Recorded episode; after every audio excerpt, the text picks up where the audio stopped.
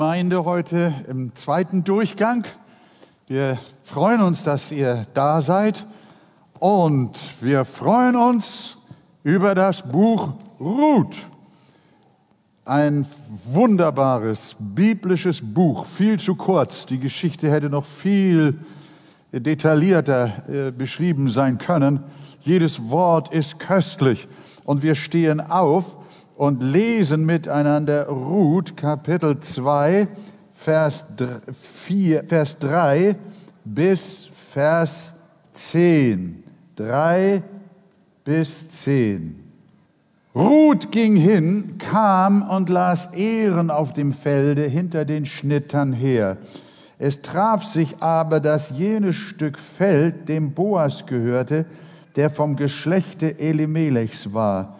Und siehe, Boas kam von Bethlehem her und sprach zu den Schnittern, der Herr sei mit euch. Sie antworteten ihm, der Herr segne dich. Und Boas fragte seinen Knaben, der über die Schnitter bestellt war, wem gehört dieses Mädchen? Der Knabe, der über die Schnitter bestellt war, antwortete und sprach, das ist die moabitische Frau, die mit Naemi aus dem Lande der Moabiter zurückgekommen ist. Sie hat gesagt, lass mich doch auflesen und sammeln zwischen den Gaben hinter den Schnittern her. Und sie kam und blieb vom Morgen an bis jetzt. Sie bleibt nicht lange zu Hause sitzen. Da sprach Boas zu Ruth, hörst du wohl, meine Tochter, du sollst auf keinen anderen Acker mehr gehen, um aufzulesen. Begib dich auch nicht weg von hier, sondern halte dich zu meinen Jungfrauen Deine Augen, dein Auge sei auf das Feld gerichtet, wo sie schneiden. Habe ich nicht meinen Knaben geboten, dass dich niemand anrühre? Und wenn dich dürstet, so gehe hin zu den Gefäßen und trinke von dem, was meine Knaben schöpfen.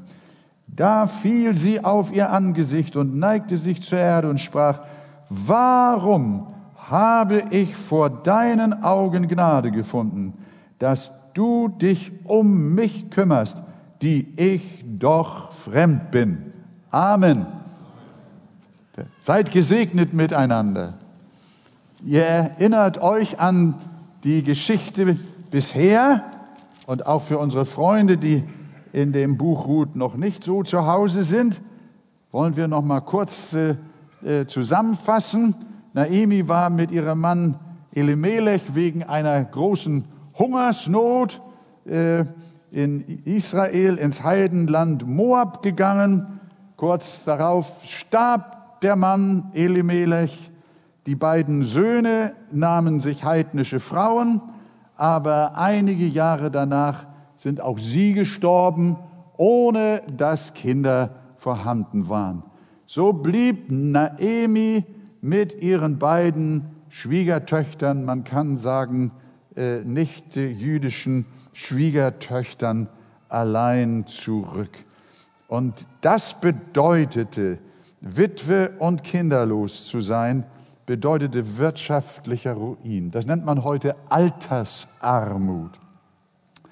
Also machte sie sich ja enttäuscht, verbittert, zugleich reumütig auf, zurück in ihre Heimat nach Israel in das verheißene Land. Das war ursprünglich schon so. Überraschenderweise wollten auch die beiden Schwiegertöchter, die ja keine Juden waren, mit Orpa, äh, Orpa und Ruth mit der Naemi zurückziehen.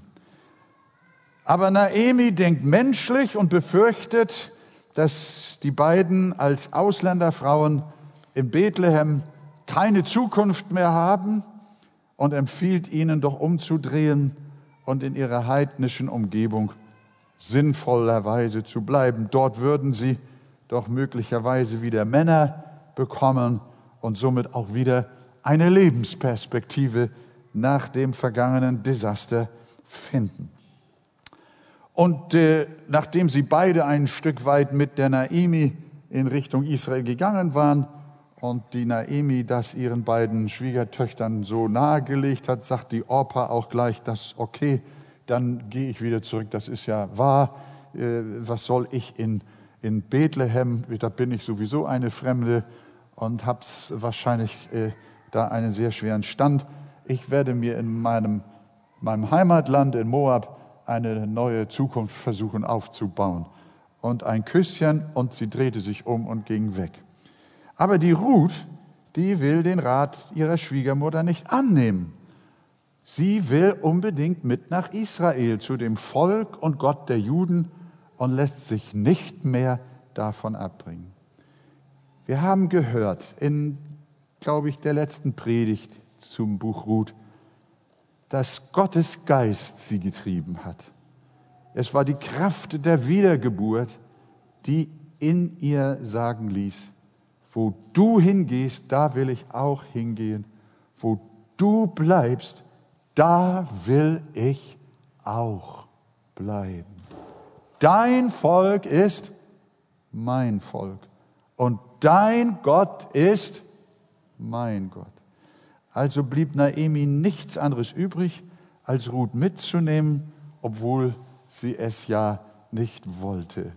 Sie hatte Sorge, dass diese nicht koschere junge Witwe an ihrer Seite ihr möglicherweise nur ein Klotz am Bein ist, äh, sich wieder einzuleben in ihrer Heimat. Und äh, da hat sie gedacht, es wäre besser, auch Ruth würde bleiben, wo sie herkam. Aber nein, die Ruth wollte mit. Sie wollte unbedingt den Gott Abrahams und Isaaks auch als ihren Gott haben. Und so kamen Ruth, also Naemi und Ruth, beide vereinsamt, zukunftslos, man kann auch sagen bitterarm, zu welcher Jahreszeit nach Bethlehem?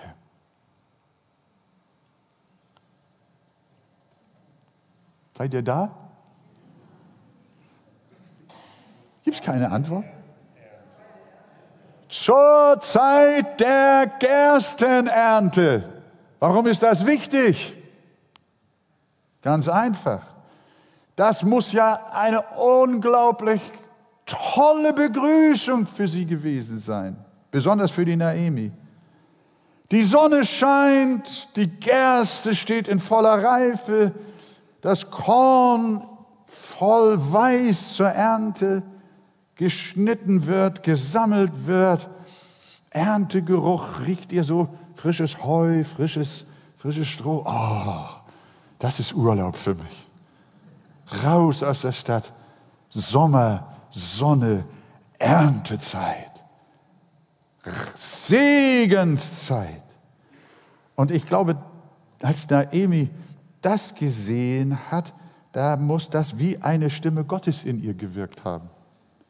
Naemi, so muss es in ihr geklungen haben.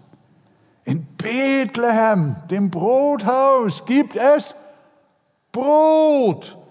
Und du hast es woanders, irgendwo in der Welt, in der Fremde gesucht. Siehst du, siehst du nicht, wie ich mein Volk durchgebracht habe und es bis heute versorge?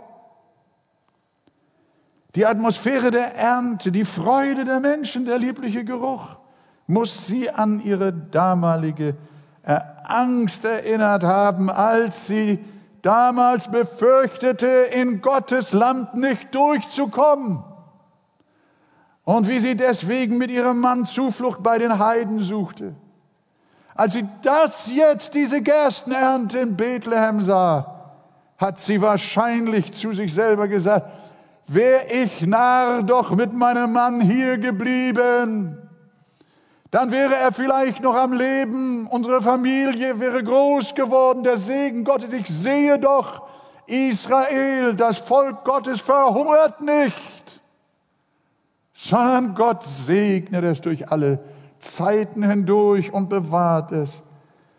Alles umsonst, mein ganzer, meine ganze Reise, mein ganzer Umweg, all das durcheinander all die Strapazen, all die Not, warum habe ich mir das angetan? Jetzt das hier zur Zeit der Gerstenernte.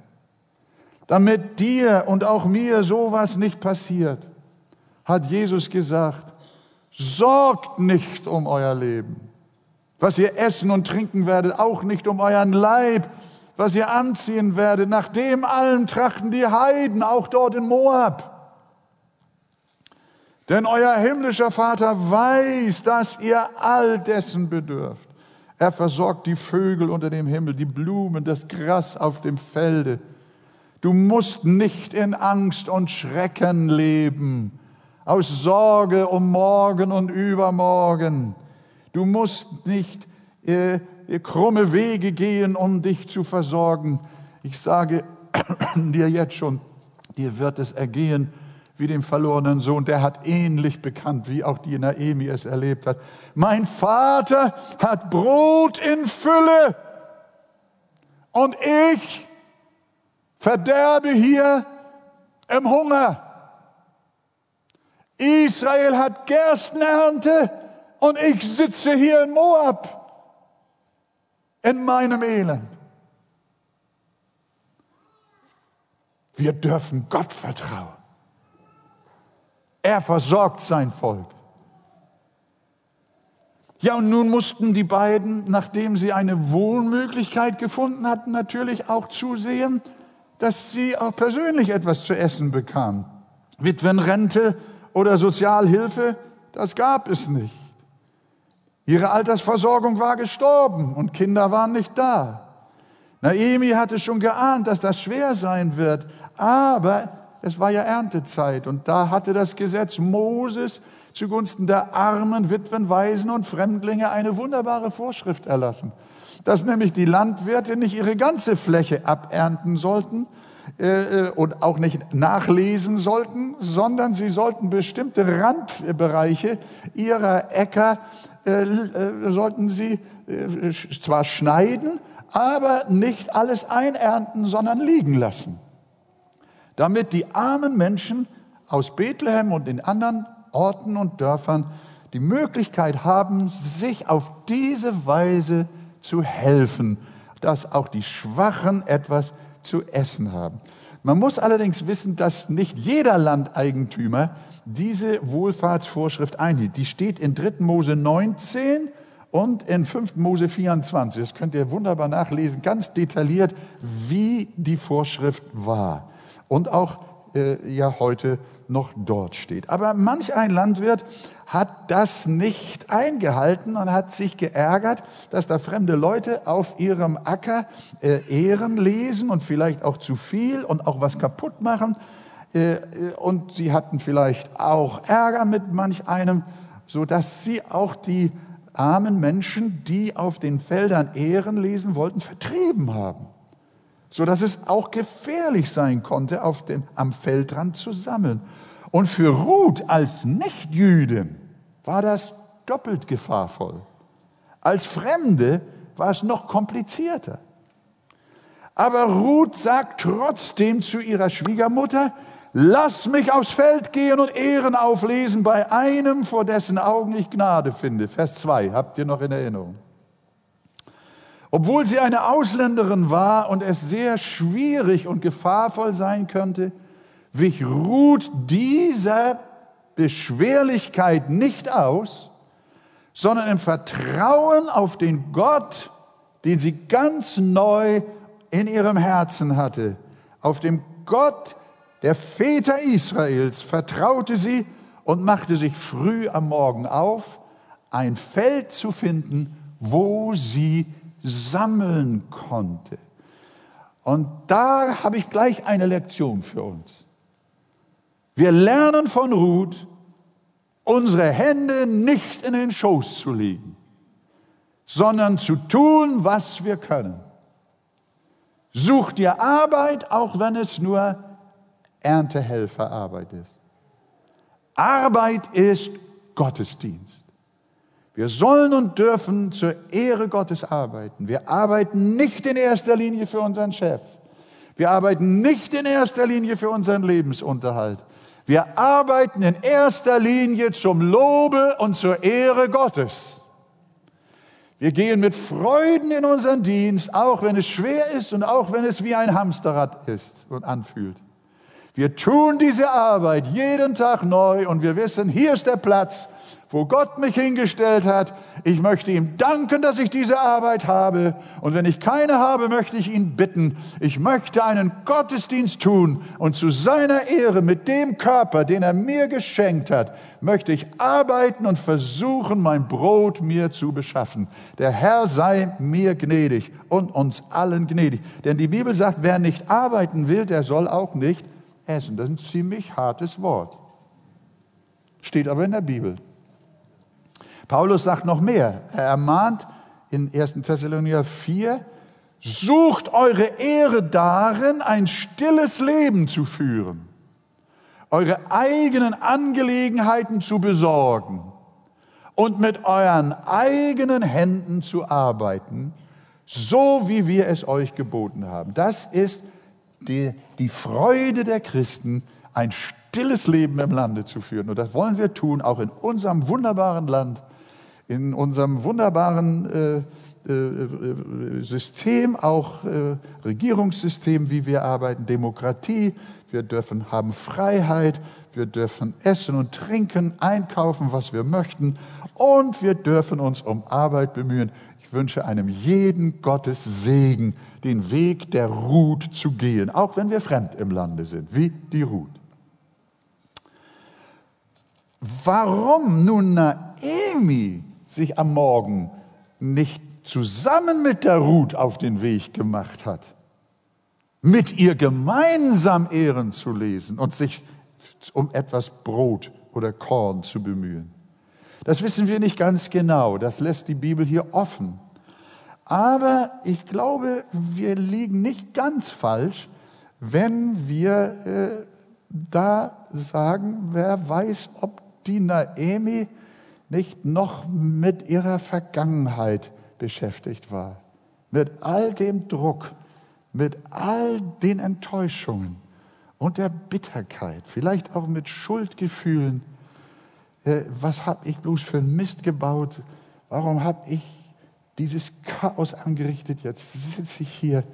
Ganz Bethlehem freut sich. Sie haben Familien, sie haben Kinder, sie haben Enkelkinder und ich sitze mit einer Ausländerin hier und bin eine elende Witwe und habe nichts zu essen. Ich kann mir vorstellen, dass sie mental noch sich nicht in der Lage gefühlt hat. Sie hätte normalerweise es der Ruth doch viel leichter machen können, sie als Jüdin, die auch in Bethlehem bekannt war, an die man sich noch sehr erinnerte, mit ihr zusammen auf, auf das Feld zu gehen und zu sagen, ich bin hier und das ist meine Schwiegertochter, die kommt zwar aus Moabit, ist keine Jüdin, aber sie ist meine Schwiegertochter, lasst uns doch gemeinsam hier arbeiten. Das wäre doch für die, für, die, für die fremde Ruth viel angenehmer und leichter gewesen, sich da einzufinden, als nur ganz allein zu fremden Leuten, zu fremden Landwirten und äh, Inspektoren zu gehen und überall zu betteln und zu fragen, darf ich bei Ihnen sammeln, darf ich hier sammeln, darf ich da etwas tun? Und keiner kennt sie und sie wird dumm und schräg angeguckt.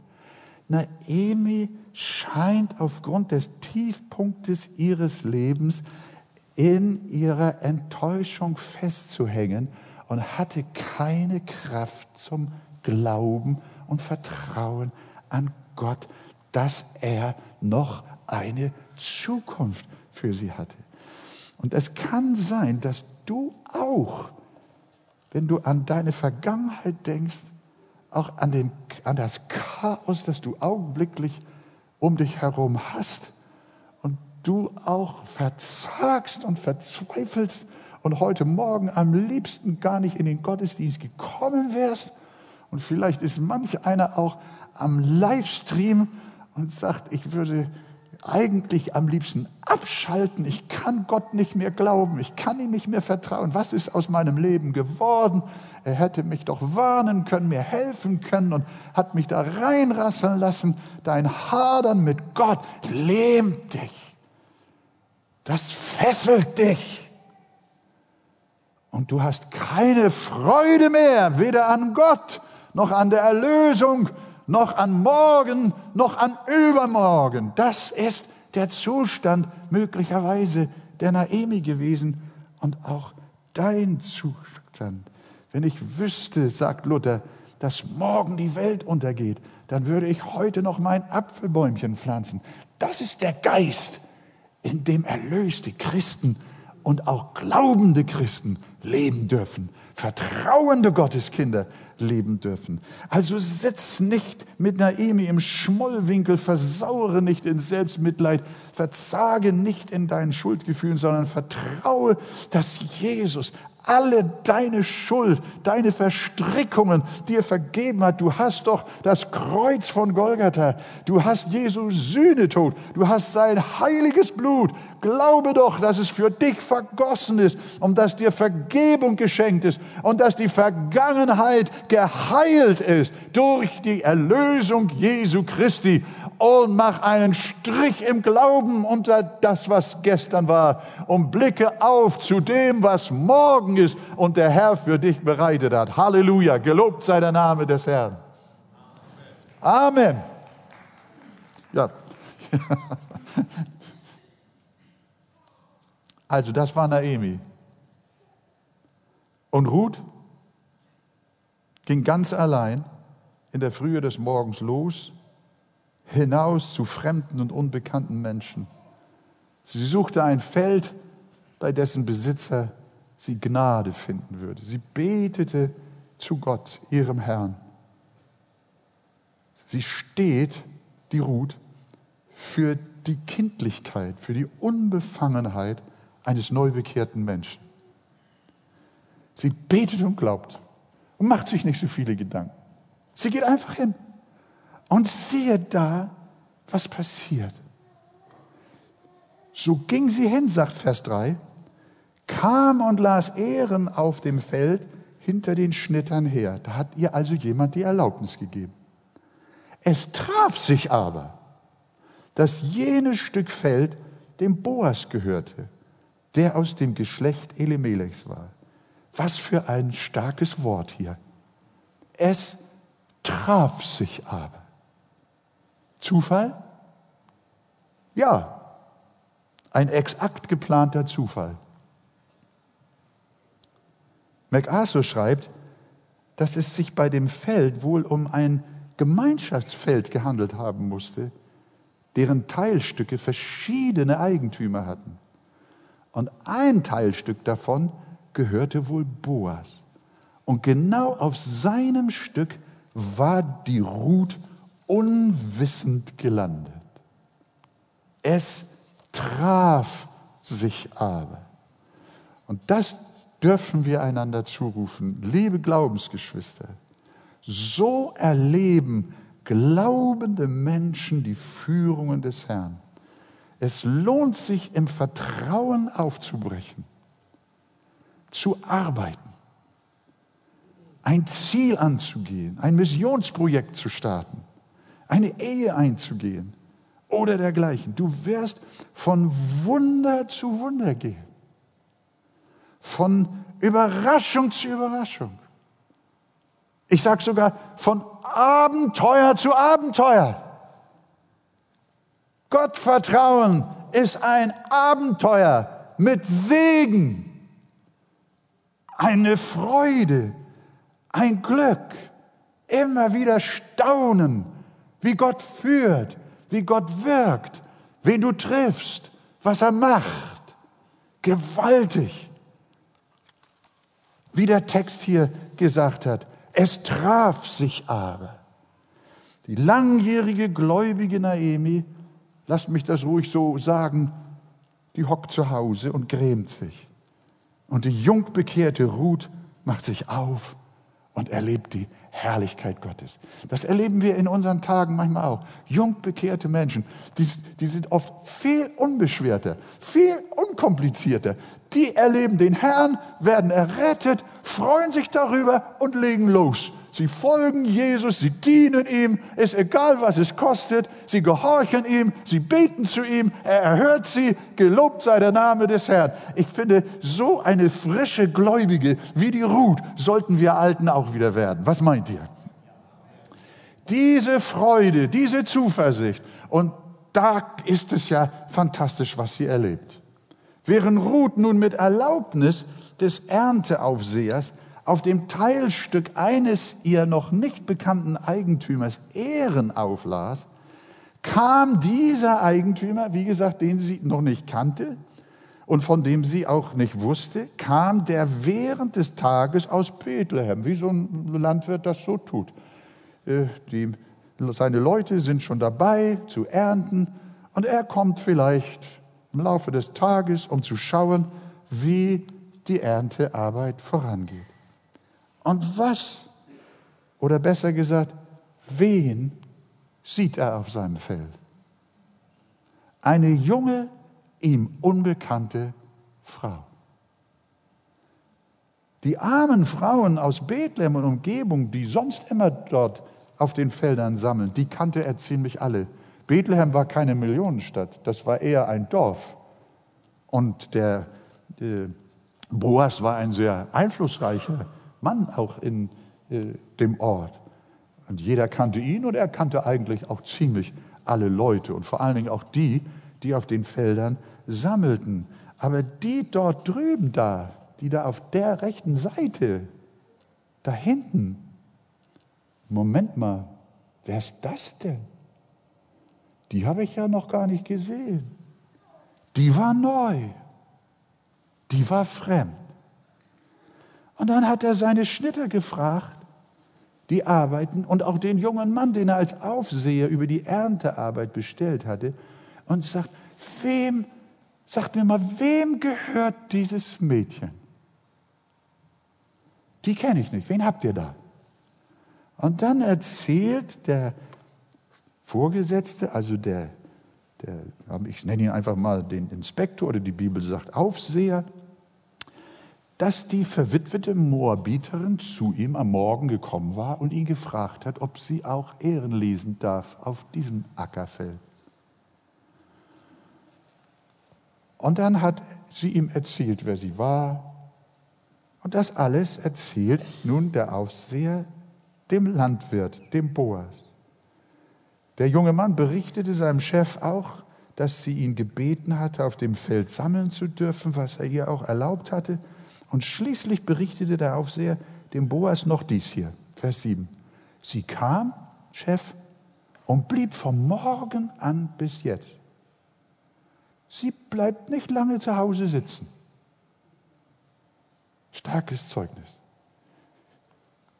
Könnte vielleicht auch über dich gesagt werden. Sie bleibt nicht lange zu Hause sitzen. Die ist fleißig. Die ist helle. Und was macht Boas jetzt, als er diese Antwort hört? Der zu alledem noch ein weitläufiger Verwandter von Elimelech ist? Er geht schnurstracks rüber zu der Ruth, wo sie gerade arbeitet, und spricht sie ohne Umschweife an. Die ganz völlig Fremde. Zwei fremde Leute treffen sich und der geht auf sie zu und sagt, Vers 8, hörst du, meine Tochter? Ich kann mir vorstellen, dass Ruth gerade noch etwas ängstlich ums Herz war, als sie sah, dass der Besitzer forschen Schrittes direkt auf sie zukam. Ich kann mir denken, dass sie dachte, oh, oh, der kommt so stracks auf dich zu, der schmeißt dich jetzt vom Feld. Sein Mitarbeiter hat es mir noch erlaubt, aber der Chef, der jagt mich davon. Aber gleich beim ersten Satz, den dieser Boas spricht, wurde sie beruhigt. Denn der wohlhabende und einflussreiche Jude hatte zu ihr gesagt, Hallo, meine Tochter.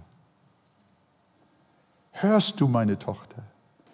Das muss der schüchternen Ausländerin, die in den Augen der Juden nicht koscher war, wohlgetan haben. Dieser Mann sagt, meine Tochter. Und hier merken wir etwas, liebe Gemeinde, dass diese ganze Ruth-Geschichte eigentlich ein Gleichnis auf das Evangelium ist. Ein Gleichnis auf Jesus, der ebenfalls zu den mühseligen und beladenen genau das gesagt hat, wie zum Beispiel zu jener Frau mit den nicht aufhören wollenden Blutungen. Jesus, als sie ihn berührt hatte, wandte sich um, sah sie und sprach, sei getrost, was denn? Meine Tochter. So hat Jesus auch gesprochen. Meine Tochter. Eigentlich war sie fremd für Jesus. Er kannte sie menschlich gesehen nicht. Aber er nennt sie meine Tochter. Denken wir auch an den Gelähmten, für den sie das Dach aufgerissen hatten.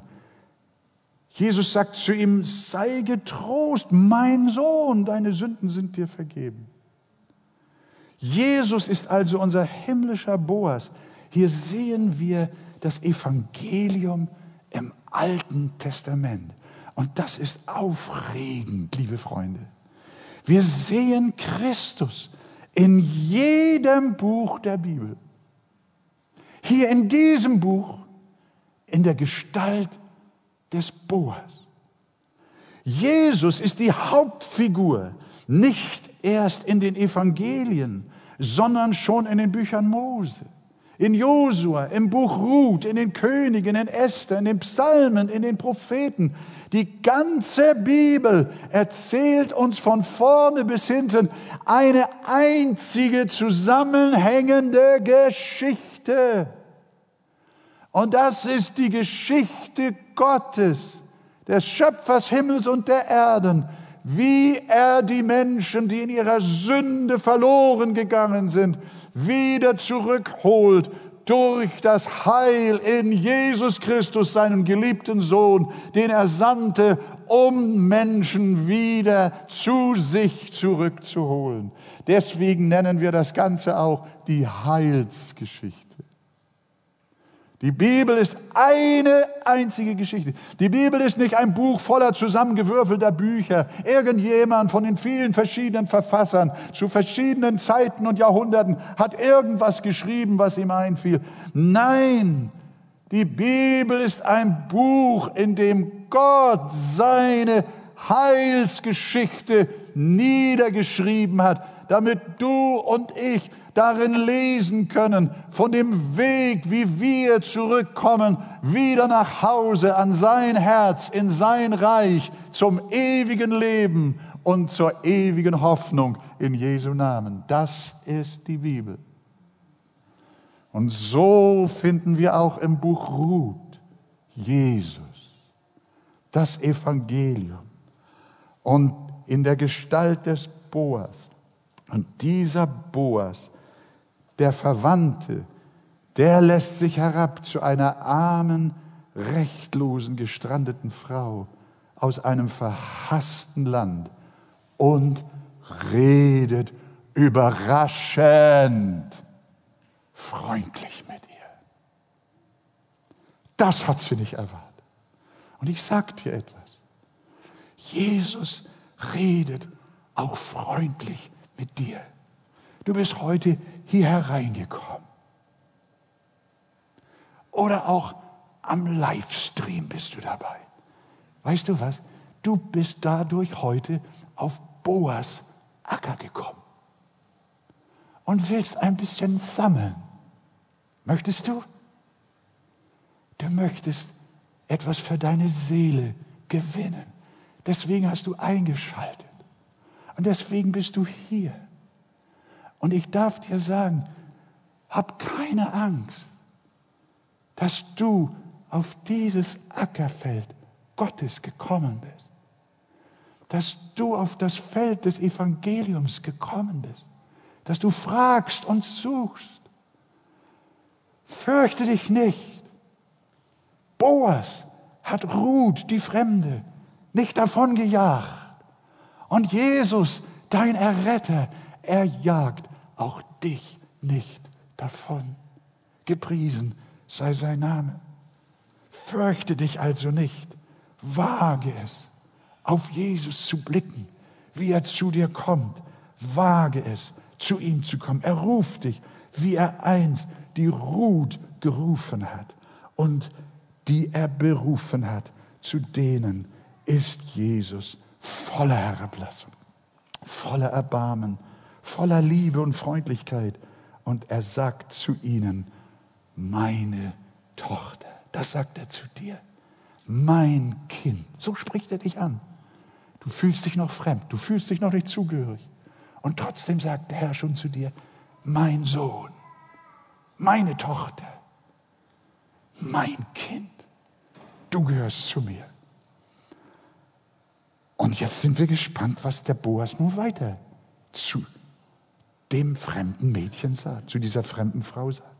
Vers 8. Er sagt zu ihr so, Ruth heißt du? Ja, Ruth heiße ich. Pass auf, Ruth. Gut, dass du hier bist. Und ich schicke dich nicht weg. Aber pass auf, geh jetzt auf keinen anderen Acker mehr, um aufzulesen. Und begib dich auch nicht weg von hier, sondern halte dich zu meinen Leuten, zu meinen Mägden. Das heißt für dich, lieber Freund, jetzt suche nicht mehr hier oder dort, jetzt schweife nicht mehr herum und suche, sondern jetzt bleib. Bleib auf meinem Feld. Bleib in der Gemeinde. Bleib im Wort Gottes. Bleib an der Bibel. Bleib am Evangelium. Folge Jesus nach. Bleib bei Boas. Bei Jesus. Dann bist du zu Hause. Bleibe im Reich Gottes. Und Boas noch weiter. Ich habe meinen Knechten geboten, Ruth, dass dich niemand antasten soll. Ist ja auch unglaublich. Da wird gleich ein Schutz über diese junge, fremde Frau gelegt. Und das passiert auch mit dir. Es kommt sofort der himmlische Schutz über dein Leben. Die Bewahrung Jesu bis an dein seliges Ende. Bleib bei Boas, bleib bei Jesus. Er wird sich deiner Seele annehmen und dich bewahren, dich versorgen und dich beschützen. Ich habe meinen Knechten geboten, dass dich niemand antasten soll. Und wenn du Durst hast, so geh hin zu den Gefäßen und trinke von dem, was die Knechte schöpfen. Und wenn du kommst und sammeln willst und wenn du Durst hast, komm hier in die Arche Komm zu den Leuten Gottes, zu dem Volk des Herrn und trinke und iss dich satt und werde jemand von Gottes Familie. Mit anderen Worten, liebe Ruth, du Fremde, du bist zu Hause. Sei daheim bei deinem Herrn und Heiland Jesus Christus und bei deinem himmlischen Vater, den einen und wahren und lebendigen Gott. Ich muss unbedingt jetzt wissen, und ihr auch, wie hat Ruth reagiert? Wie hat sie reagiert auf diese ungewohnt offenen Arme, auf diese Freundlichkeit? Sie reagiert mit Vers 10. Da fiel sie auf ihr Angesicht und neigte sich zur Erde und sprach, warum habe ich vor deinen Augen Gnade gefunden, dass du dich um mich kümmerst, da ich doch eine Fremde bin. So ist die Reaktion eines Sünders, der Annahme bei Christus gefunden hat. Er hat nur eine einzige Frage. Warum ist ausgerechnet mir eine solche Gnade widerfahren? Warum durfte ich ein Kind Gottes werden? Ausgerechnet ich. Dieser komische, sündhafte, versagende, widerspenstige, rebellische, dumme, blöde Wolfgang Wegert. Warum Warum habe ich vor deinen Augen Gnade gefunden, mein himmlischer Boas? Diese Frage, davon bin ich fest überzeugt, die beschäftigt uns unser ganzes Leben als Christen. Wir werden immer wieder fragen, ist, wie ist das möglich gewesen, dass ich Christ geworden bin? Und wenn wir die Bibel untersuchen und auch unser Leben zurückverfolgen, dann können wir nur zu einem einzigen Ergebnis kommen. Und das Ergebnis lautet, es war allein die Gnade des Herrn, die mich gesucht und gefunden hat. Nicht ich war es, nicht was ich getan, nicht was ich verdient habe, nicht weil ich mich bemüht habe, nicht weil ich so klug war und weil ich bereit war, sondern diese Frage bleibt, Herr, warum habe ich vor deinen Augen Gnade gefunden? Und ich bin fest davon überzeugt, wie es auch in jenem Lied von John Newton heißt, Amazing Grace. Ich glaube, es ist der letzte Vers. Wenn wir auch schon 10.000 Jahre in der Ewigkeit sein werden, dann fragen wir immer noch. Dann fragen wir immer noch, warum habe ich vor deinen Augen Gnade gefunden?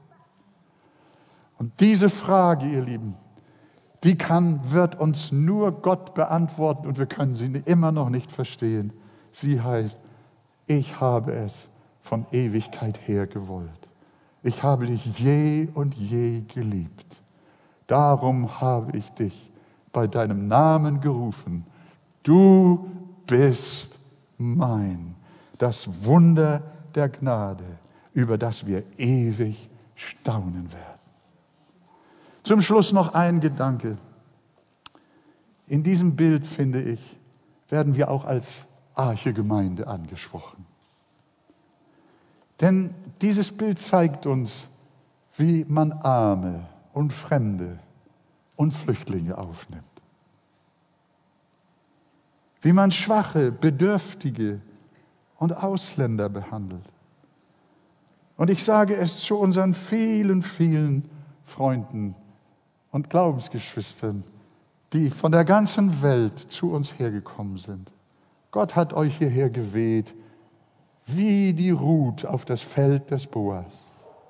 Da seid ihr und wollt Ehren lesen, wollt auch etwas abhaben von dem Wohlstand und dem Reichtum, vor allen Dingen von dem Segen des Evangeliums.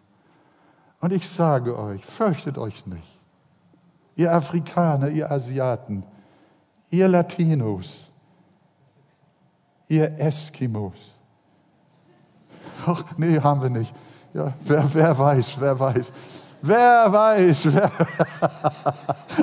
wer weiß, egal wo ihr herkommt, ihr Moabiter, ihr Fremden, egal wo ihr herkommt, fürchtet euch nicht.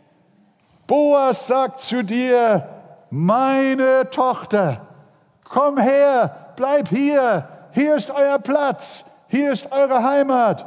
Wir feiern zusammen Gottesdienst, wir loben gemeinsam den Erlöser, wir feiern zusammen Abendmahl. Wir folgen gemeinsam Jesus nach. Wir essen und trinken die Speise des Allerhöchsten und freuen uns am Wort Gottes.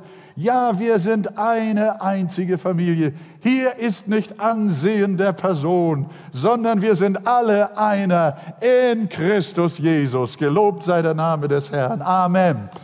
Darüber freuen wir uns sehr. Und so wollen wir gemeinsam denselben Weg zum Himmel gehen denn unser Boas heißt Jesus.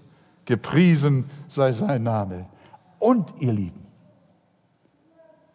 wenn ihr wissen wollt, was Naemi, die Schwiegermutter, zu Hause gesagt hat, als Ruth mit dem Sack voll einem Eva nach Hause kommt und sagt, Ruth, was ist los? Was hast du erlebt? Darüber spricht Christian nächstes Mal. Halleluja.